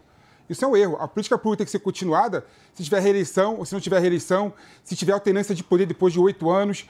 É, ou seja, não está em xeque ter políticas públicas de qualidade com o fato de ter reeleição ou não. Agora, o que a gente tem que discutir aqui de forma séria, primeiro que esse assunto é periférico, né? Esse assunto é besteira. Nem de longe o Brasil está no problema que está por conta da cláusula de reeleição ou não. Haja vista que toda a democracia moderna tem reeleição. Acho que só o México não tem, se não me engano, mas tem mandato de seis anos para presidente da República, né? Ou seja, mandato maior para presidente da República. E a alternância de poder no México Sem, é. sem, sem reeleição. né? É, ou seja, não tem nenhum sentido você discutir isso agora. E a reeleição é algo bom. É algo bom porque coloca o presidente da República em exercício, né?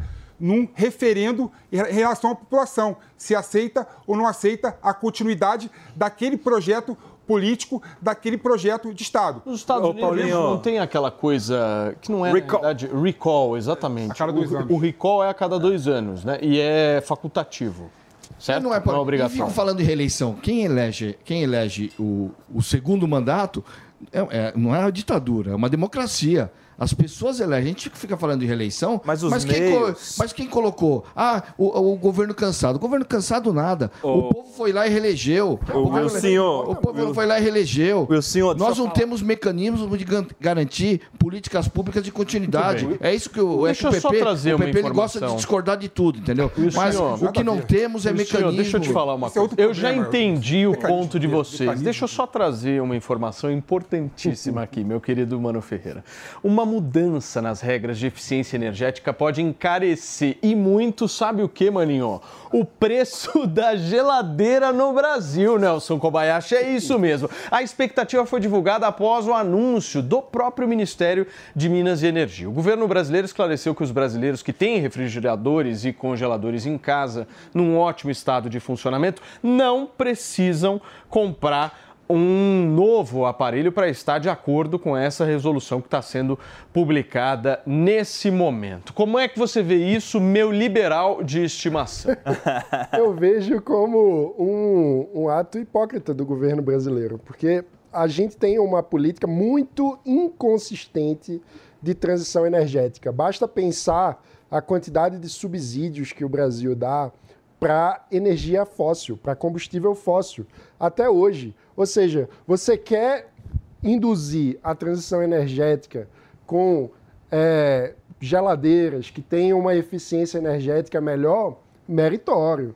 Mas você vai jogar essa conta para o consumidor ao mesmo tempo que você faz com que o consumidor também pague, muitas vezes sem saber, uma conta de subsídio de combustível fóssil até hoje. Ou seja, há uma assimetria muito grande. O governo, afinal de contas, quer melhorar, quer fazer a transição energética e ter políticas ambientalmente mais sustentáveis ou quer continuar investindo em combustível fóssil? O que a gente vê na prática é o atendimento de interesses de lobby de todos os lados, o que encarece a conta para o consumidor final, para o cidadão brasileiro e não favorece de fato uma política de transição energética coerente. Mas o Felipe Monteiro, se por um acaso tiver uma rejeição forte das pessoas em relação a isso, você acha que o governo continua com essa ideia?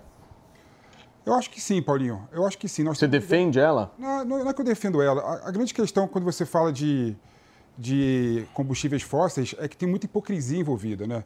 E o Mano caiu numa hipocrisia, né, que, que eu acho impressionante. A qual hipocrisia seria, é minha, não é A do hipocrisia- governo. A hipocrisia é a seguinte, cara, a gente só vai ter transição energética de fato quando o custo de produção da energia verde for mais barato do que a energia A fóssil. gente só vai saber isso quando Só parar de ponto, subsidiar o ponto. tempo todo. Mas desculpa, mano, a- Ah, o a, realidade, a, a realidade Não do- dá para subsidiar combustível fóssil e depois dizer ah, a energia verde é mais cara. Erro. Claro, você Tá, está subsidiando. Tem um erro de conceito. Combustível fóssil, ele é subsidiado no consumo, não, não na, na exploração, entendeu? É, o contrário, é o contrário, é to- total diferente. A exploração é pela exemplo, estatal, não É, precisa economia- subsídio. economia- já é, esta- já é a estatal que, que faz a exploração, como é que O biodiesel também, biodiesel também, biodiesel também é, é- é subsidiado. O álcool só deu certo no Brasil porque é subsidiado. Ou seja, o Estado, o Mostra Estado a incoerência. Quando o tem Estado- um lobby, o Estado vai lá e cria um Estado- benefício. o Estado- Não tem coerência de política energética no Eu Brasil. acho impressionante, mano, com esse papo liberaloide dele, né?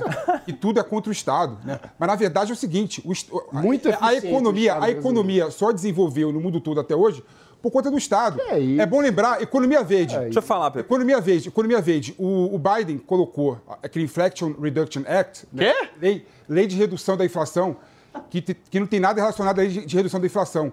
Colocou 200 bilhões no fundo para investir em economia verde. Eu tô com uma dúvida aqui. Por que, que você é muito mais agressivo com o Mano do que com uma outra pessoa que integra este Eu não sou programa? agressivo com ninguém. É? Comigo você é.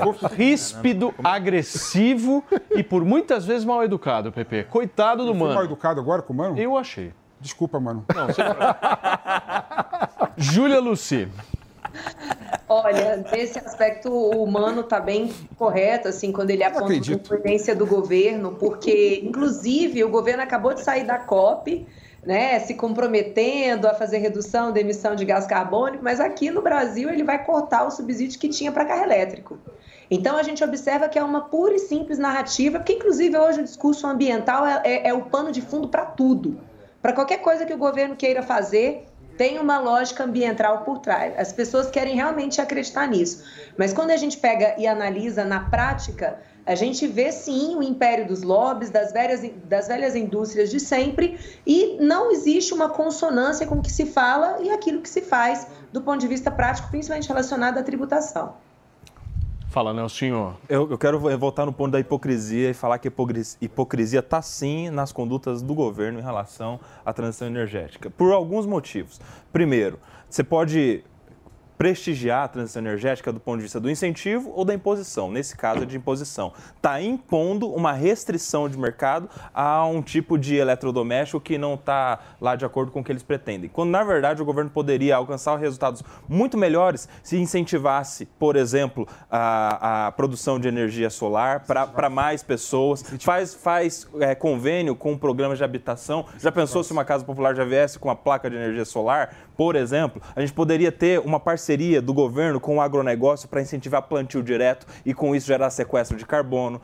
Um, um- mas só que o governo, hipocritamente, deixa eu falar, o governo hipocritamente não tem esse tipo de diálogo, não tem nessa conversa com o agronegócio, porque a conversa do governo com o agro- agronegócio é chamar de agro, de ogronegócio, de agrofascista, eleição. e, e não incentiva os interesses do agronegócio, em especial com tanto de invasão do MST, ou seja, fica o tempo todo criando conflito, tensão, em vez de se associar em prol de uma das pautas principais, não é só no Brasil, é no mundo todo, que é a transição energética. Mais uma vez, o governo sendo hipócrita e incoerente em relação a esse projeto. Eu, eu nem sei como rebater o que você colocou aqui. Colocou MST. Claro. MST na mesma salada do transição energética.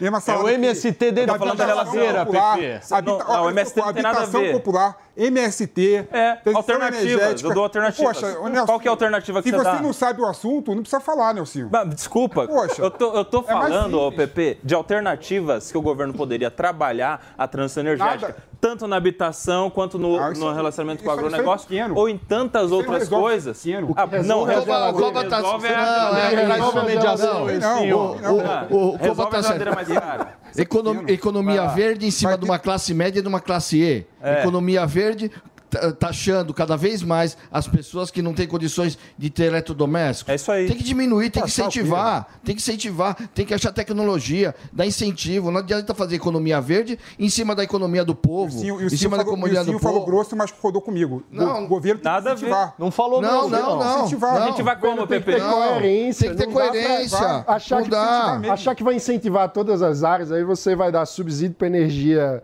é, solar e ao mesmo tempo para petróleo. É uma incoerência, só aumenta a conta e não é faz mais barato, e o mundo precisa do E petróleo não, mas- mas e a por que conta- subsidia então? E por que o governo brasileiro segue subsidiando o petróleo? Por várias razões. Ah. A, economia, a economia do Brasil hoje em dia, é base, no mundo todo, sabe, é você não baseado... fala. Fala, Ju. Não, e é isso. é, e a indústria automobilística tradicionalíssima. Exatamente. né?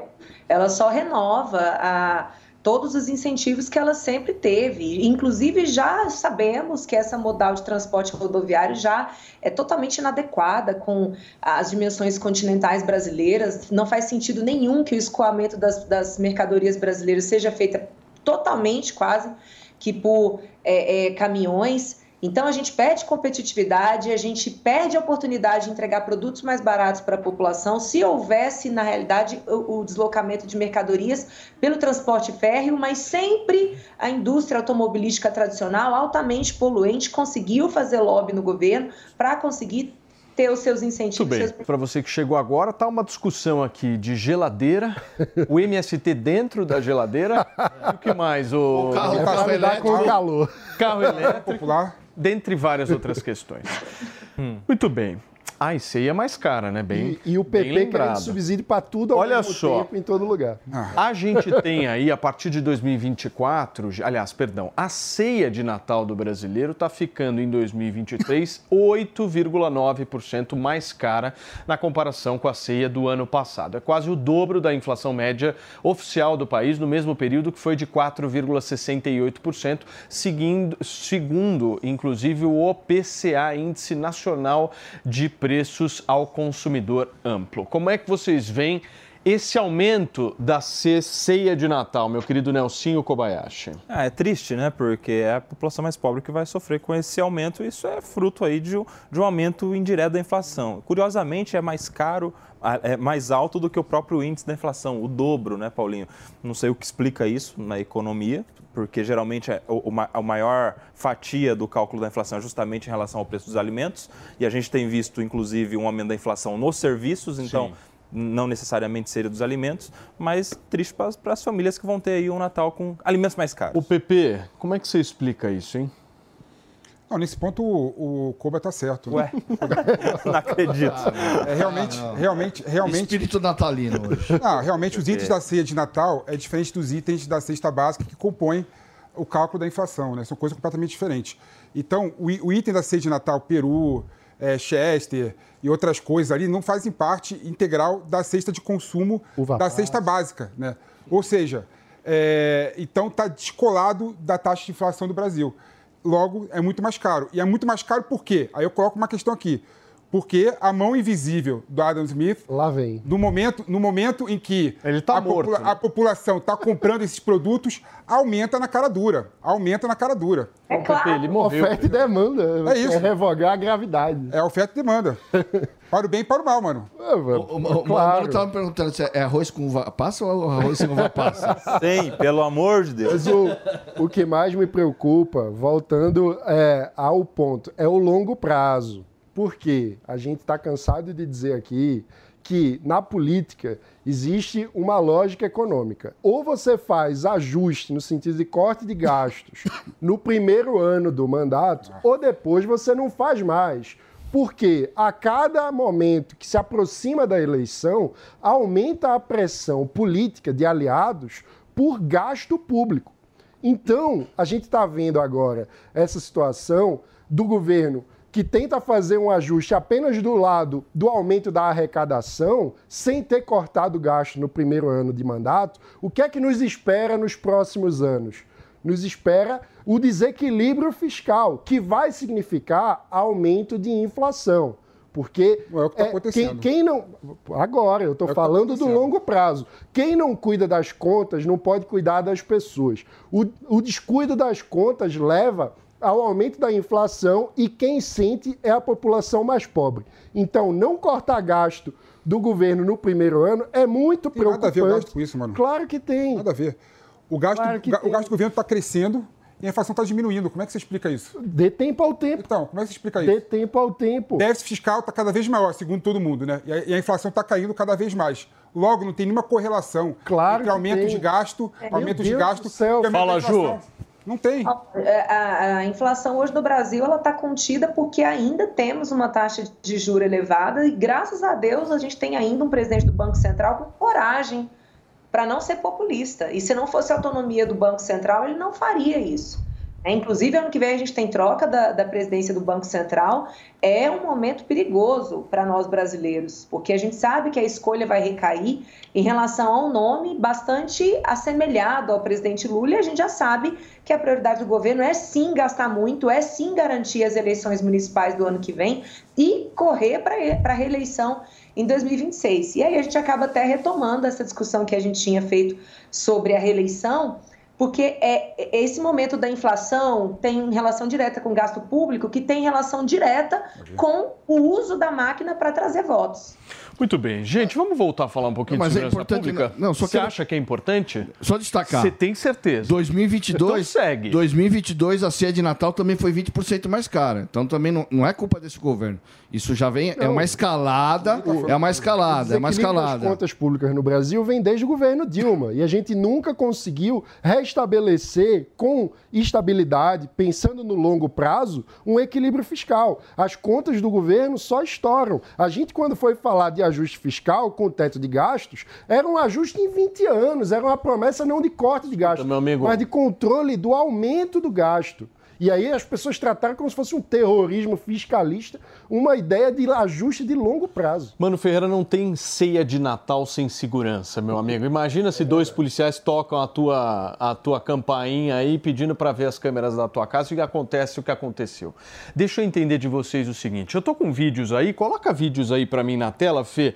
Coloca daquela nossa lista que a gente tem aí, porque esse final de semana aconteceu muita coisa, tanto aqui em São Paulo quanto no Brasil relacion- relacionado à área de segurança pública e vários pontos foram trazidos aqui. Primeiro vídeo que eu estou exibindo para vocês, que a gente já comentou no programa de hoje, foi desse senhor empresário aqui em São Paulo, que tem uma, tinha uma casa ali ah, no Jardim América, na rua Venezuela, próximo até aqui da região da Avenida Paulista, que infelizmente acabou morrendo depois que dois policiais pediram ali ah, a ajuda dele e do funcionário para tentar obter as imagens da câmera de segurança. Houve um confronto generalizado aí. O segundo vídeo que eu estou mostrando para vocês é do ex-delegado geral de polícia do estado de São Paulo que foi assaltado por dois delinquentes aí que eu estou mostrando a imagem para você que está no rádio.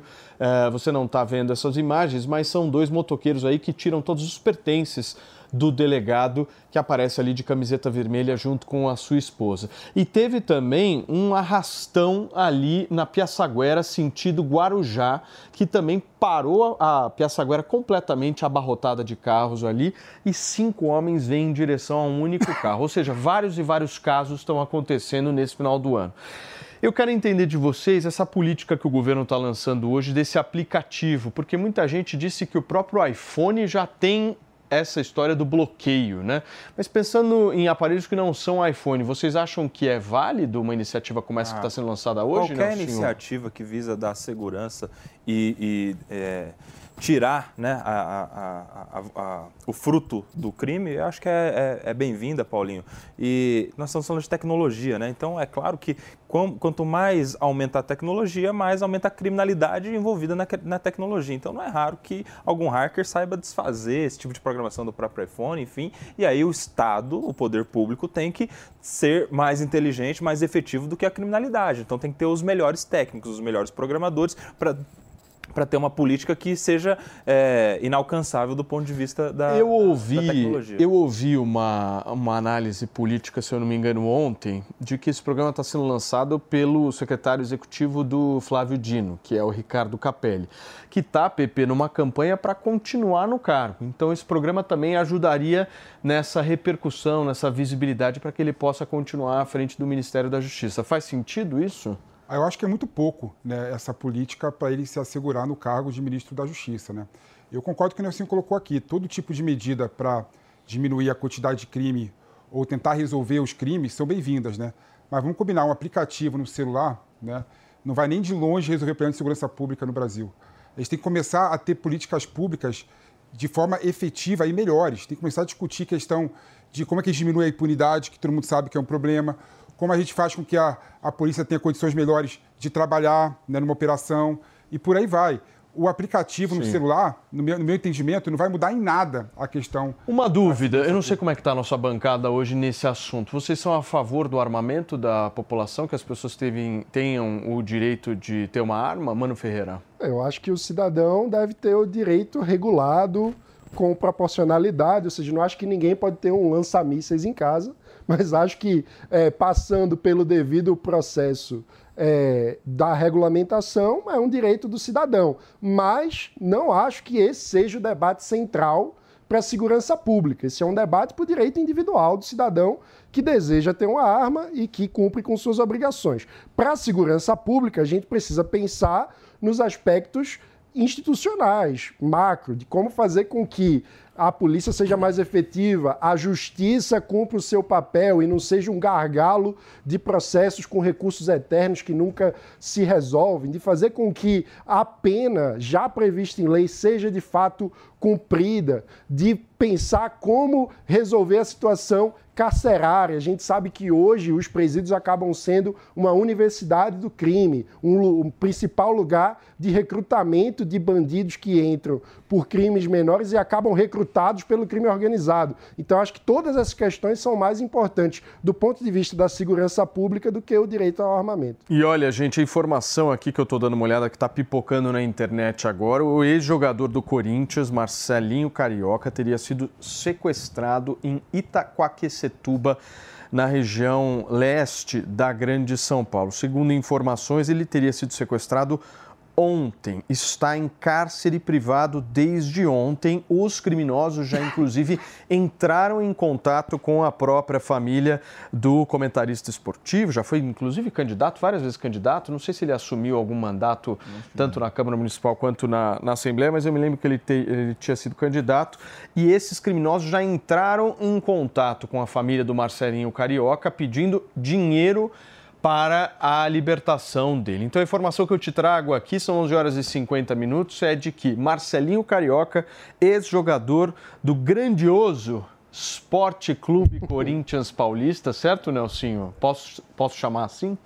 De que ele é jogador do Corinthians. Exatamente. Infelizmente, nesse momento está sequestrado. Ou seja, mais Ô, Paulinho, um caso uma informação é que, a o gente carro, repercute aqui o de carro dele foi encontrado em Itaquaquecetuba. Ou seja, o carro já foi encontrado, naturalmente, é, indica certamente esse sequestro. Que loucura, gente. Nossa solidariedade e torcida para que Sem ele dúvida. seja resgatado com saúde. A escalada da violência hoje em dia no Brasil, né? Realmente, segurança pública vai ser pauta dessa eleição de 2024 e nas eleições futuras, né? É um Eu problema. acho até que- fala eu só nisso, que- gente. não, eu que- queria falar, esse negócio do aplicativo, não vou entrar na discussão do aplicativo, mas é um caminho também. Você falou do negócio da manutenção, do, do Capelli virar o ministro da Justiça. Uhum. Eu acho que é um outro caminho que estão adotando. Estão adotando esse aplicativo justamente para justificar daqui algumas semanas Que o fizeram desmembramento e, e o Ministério da Segurança Pública, que, é, Entendi. que eles Pode ser. que eles estão todos. Sabe, cria o caminho, cria o caminho. Pediu, Ju? Faz sentido mesmo. Não, eu gostaria também de comentar que nesse final de semana, né, o deputado federal Alexandre Leite, ele que é do União Brasil, ele reagiu a um assalto que ele estava sofrendo e matou o assaltante. Esse foi, essa também foi uma grande notícia relativa à insegurança no Brasil e um caso em que ele teve condições, ele estava armado e ele pôde proteger a própria vida e acabou matando o assaltante. Então, eu repito, está na hora de a gente parar de repetir mantras e começar a discutir de uma forma mais profunda, de uma forma mais racional, porque só ficar falando, ah, está na hora de lançar a política pública, já não adianta mais. Já passou esse estágio. Então, voltando à pergunta né, sobre o, o cidadão ter acesso à arma, eu acho que o Mano foi perfeito no que ele disse. Quando a gente fala de garantias individuais, a gente fala da primeira delas, que é ter condições de garantir a própria sobrevivência, a própria vida.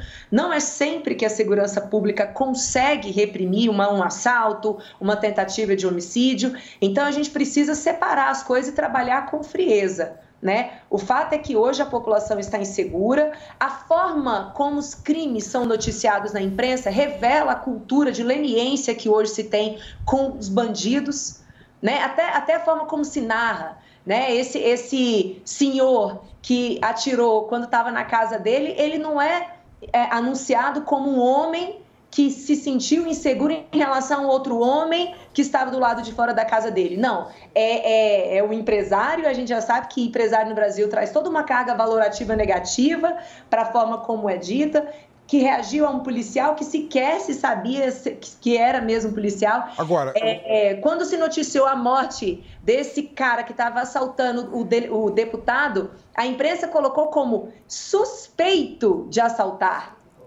Foi assim Ô, que a imprensa colocou. Como que alguém pode ser suspeito de assaltar? Não é furto, é assalto. Assalto Júlia. é quando a pessoa chega e pratica ali o crime. Como é que alguém é suspeito?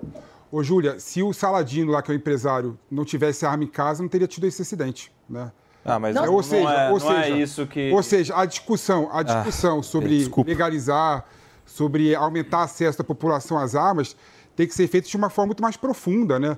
Eu até coloquei aqui no outro programa, tem um estudo do IPEA que mostra claramente que 1% no aumento de comercialização aumenta em 2% o número de homicídios. É, ou seja, os, os estudos estão claros, mostrando que mais armamento é mais violência. Mas mais carro também é mais morte no trânsito. É, mas o carro não foi feito para matar, mano. A arma foi feita para matar. Desculpa. foi É uma falsa equivalência isso aí. Não, foi defesa. O Alexandre É. Leite. matar, Ale- matar. O Alexandre Leite, inclusive, ele, É faz, diferente. ele faz tiro esportivo, né? Ele tem.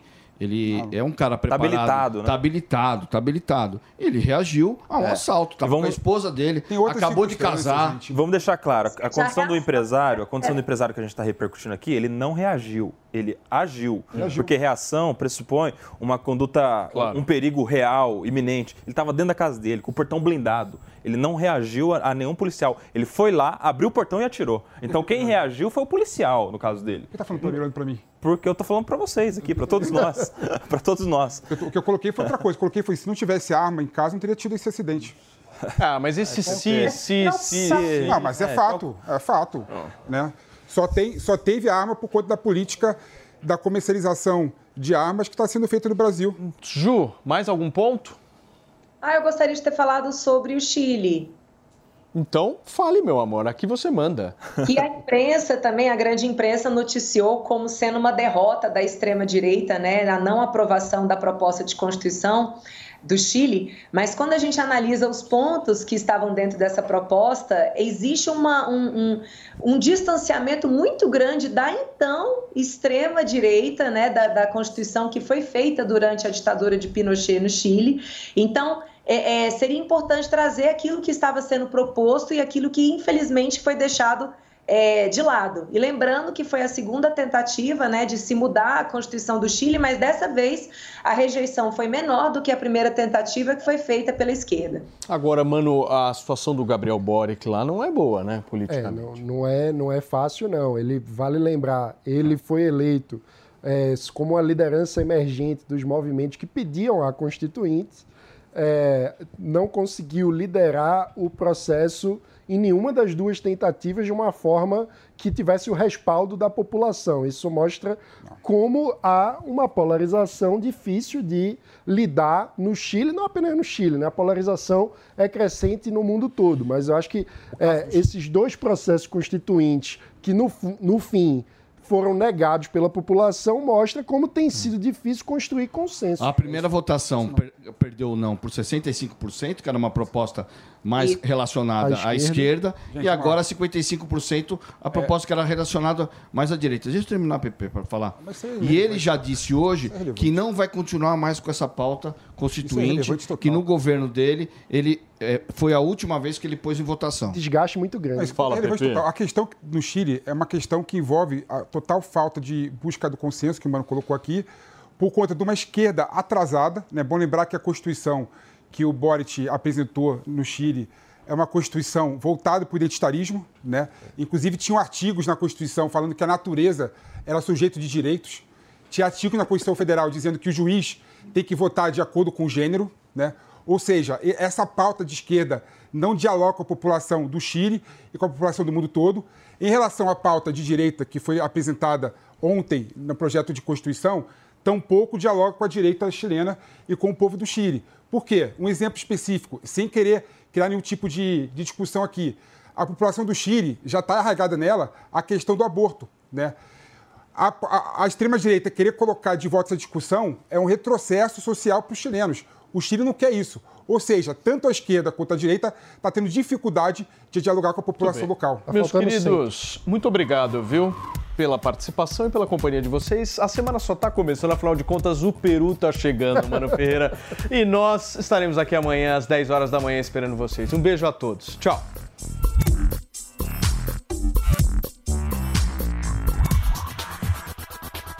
A opinião dos nossos comentaristas não reflete necessariamente a opinião do Grupo Jovem Pan de Comunicação.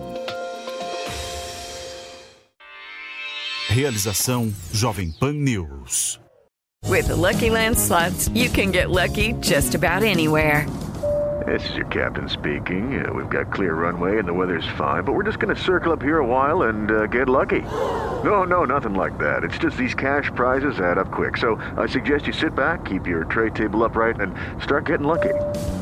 Play for free at LuckyLandSlots.com. Are you feeling lucky? No purchase necessary. Void where prohibited by law. 18 plus terms and conditions apply. See website for details.